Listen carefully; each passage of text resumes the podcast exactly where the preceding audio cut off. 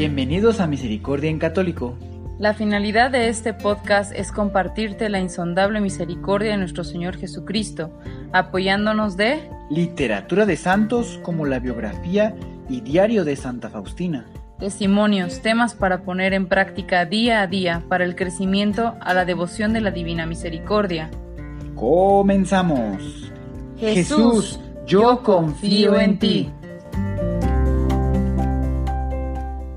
Misericordia en Católico, una vez más, querido hermano, querida hermana, querido hijo de Dios, el día de hoy vamos a continuar con el diario de Santa María Faustina Kowalska. La última vez terminamos el numeral 245 y bueno, pues ya llevamos, gracias a Dios, bastante, eh, algunos meses ya aquí estando subiendo contenido y yo espero que sea de su agrado, espero que eh, puedan encontrar a Dios en cada uno de estos momentos.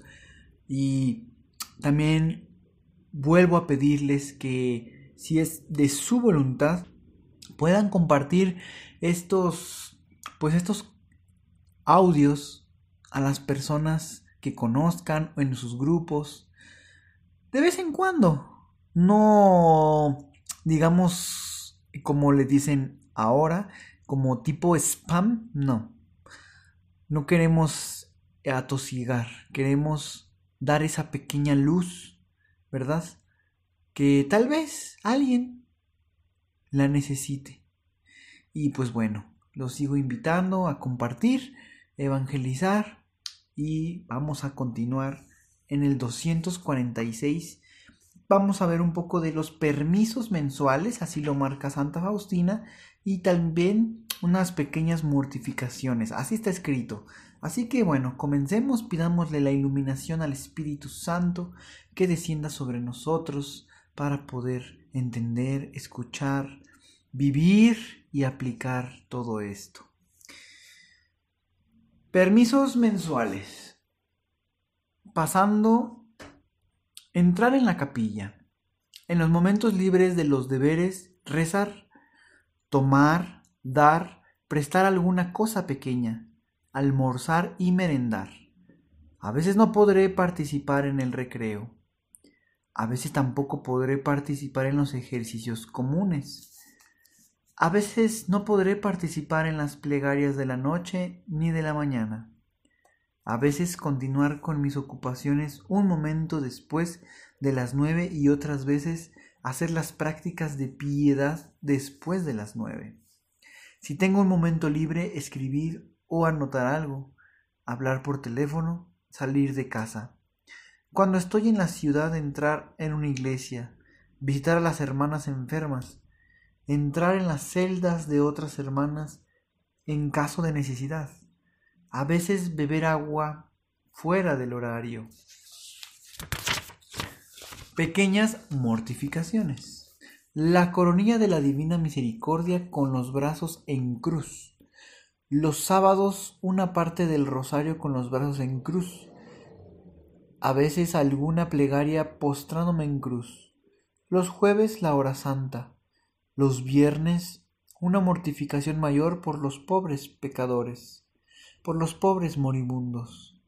Oh Jesús, amigo del corazón solitario, tú eres mi puerto, tú eres mi paz, tú eres mi única salvación, tú eres la serenidad en los momentos de lucha y en el mar de dudas, tú eres el rayo brillante que ilumina el sendero de mi vida, tú eres todo para el alma solitaria, tú comprendes al alma, aunque ella permanezca callada Tú conoces nuestras debilidades y como un buen médico consuelas y curas, ahorrándonos sufrimientos, como un buen experto.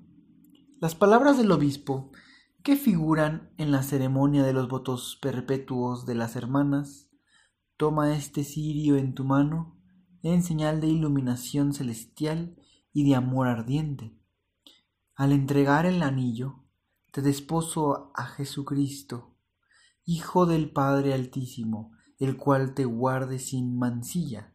Recibe este anillo como signo de eterna alianza que contraes con Cristo, esposo de las vírgenes, que éste sea para ti el anillo de la fidelidad, el signo del Espíritu Santo para que te llame esposa de Cristo, y si le sirves fielmente seas coronada por la eternidad. Jesús, en ti confío, confío en el mar de tu misericordia, tú eres la madre para mí.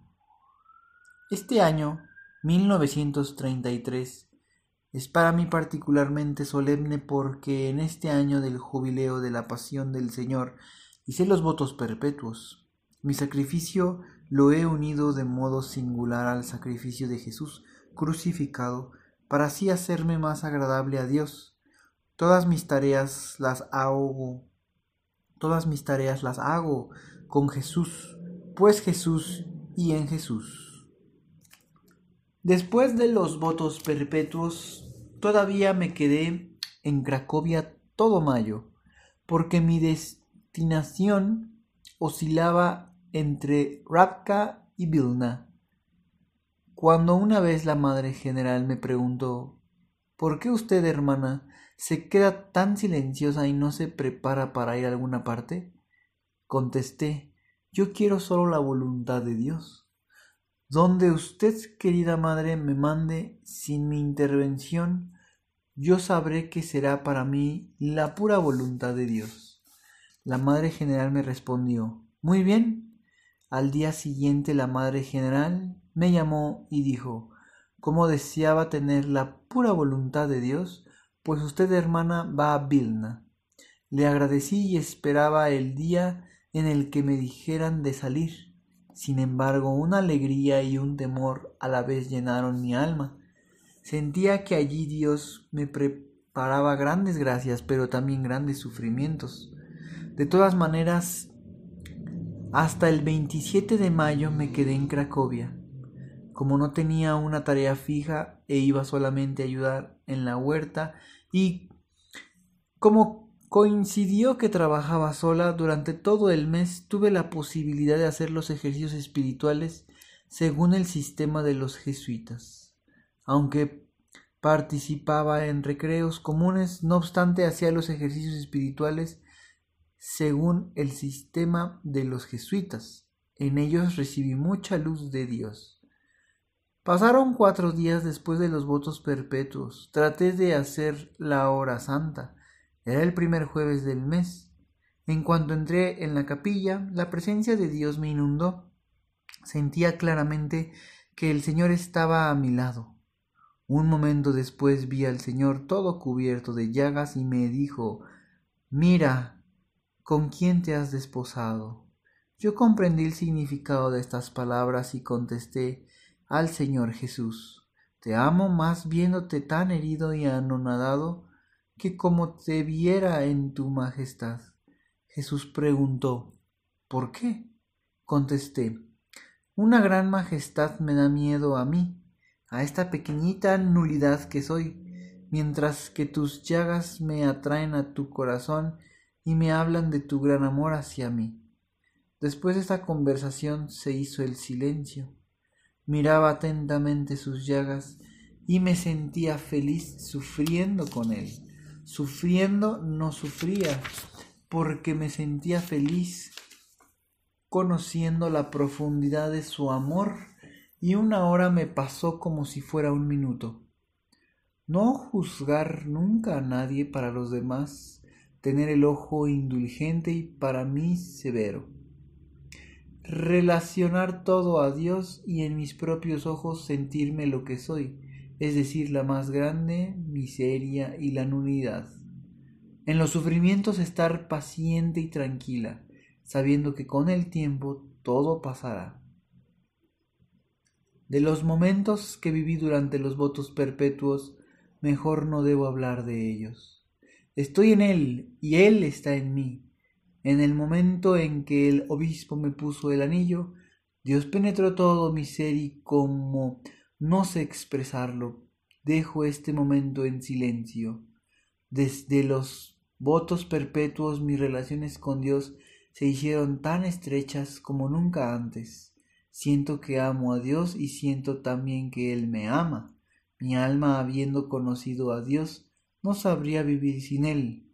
Me es más agradable una hora a los pies del altar, pasada en la más grande aridez del espíritu, que cien años de deleites en el mundo. Prefiero ser una muchacha de los mandados en el convento que una reina en el mundo.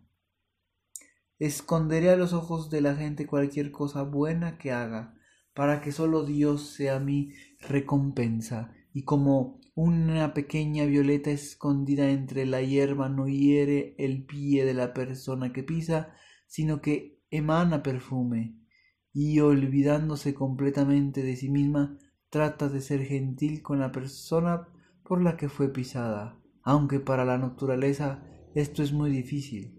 La gracia de Dios viene en ayuda. Pues bien, queridos hermanos, que a mí me parecieron muy interesantes estos estos numerales que el día de hoy pues estuvimos eh, repasando creo que habla de dos cosas. Pues sí, por un lado está marcando cuáles son sus permisos, ¿verdad? Recordemos que están dentro de unas reglas, los pues las las hermanas están dentro pues en sus conventos tienen diferentes reglas y bueno, de ahí que también se pone sus mortificaciones. Hacer toda la coronilla de la divina misericordia, que normalmente pueden ser 10 minutos, con los brazos extendidos en forma de cruz, como si estuviera crucificada. Mantener la esa postura a lo largo de los minutos puede ser algo que verdaderamente se sienta un sufrimiento, un dolor.